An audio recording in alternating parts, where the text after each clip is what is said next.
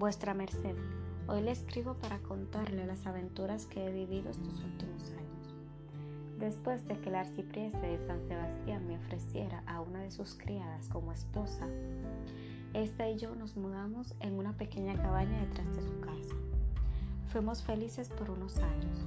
Tuvimos un hijo al cual llamamos Urbe. Pero luego me enteré de que esta no era infiel con arranque de ira pensé en matarlos, pero luego resolví pasar la noche en la iglesia. Al día siguiente emprendí un viaje en busca de mí mismo. Caminé sin rumbo durante días, hasta que me encontré con un padre que iba camino a Inglaterra. Decidí acompañarlo y no hacer el viaje solo. A mitad del camino, unos ladrones quisieron robarnos, pero al ver que yo no tenía nada, solo me golpearon. Sin embargo, el padre cargaba consigo un poco de plata, la cual le quitaron. Al llegar a Inglaterra, nos dirigimos hacia un pequeño reino llamado Wessex, donde reinaba el rey Alfredo. Se decía que es un rey benevolente y amable, devoto de Dios y de la Virgen. Al llegar a Wessex, Alfredo le encomendó al padre una misión muy importante. Lo envió hacia Northumbria a negociar con el rey que allá gobernaba para que firmaran la paz y la guerra terminara. El padre me pidió que lo acompañase y yo acepté. Emprendimos el viaje y llegamos a Northumbria sin ningún inconveniente.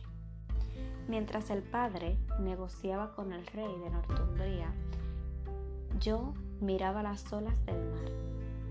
Distraído en mis pensamientos, pensando en la mujer y el hijo que había dejado atrás, me apresaron y apresaron al Padre.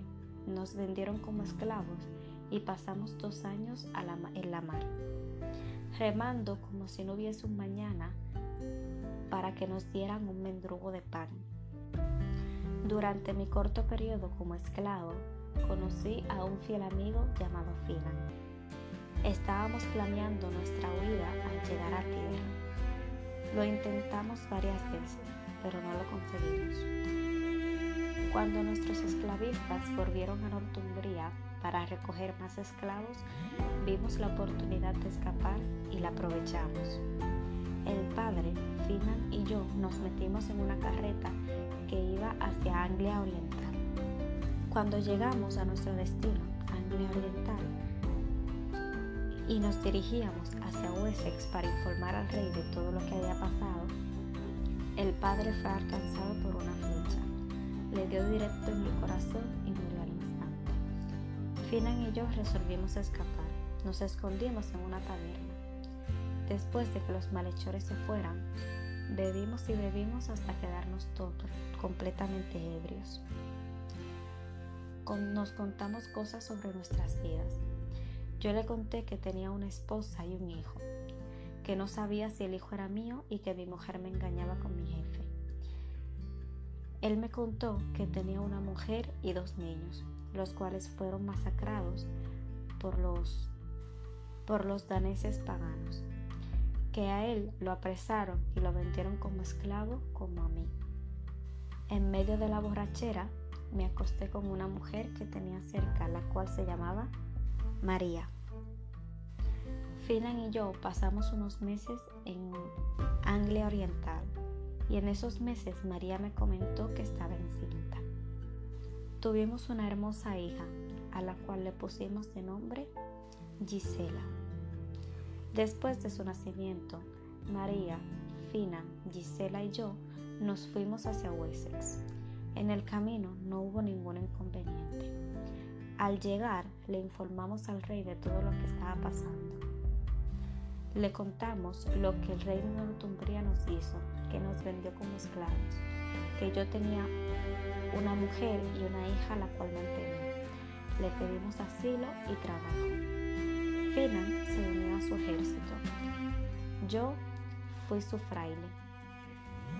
Mi mujer y mi hija se fueron. Mi mujer se fue a un convento y mi hija fue criada, está siendo criada por monjas.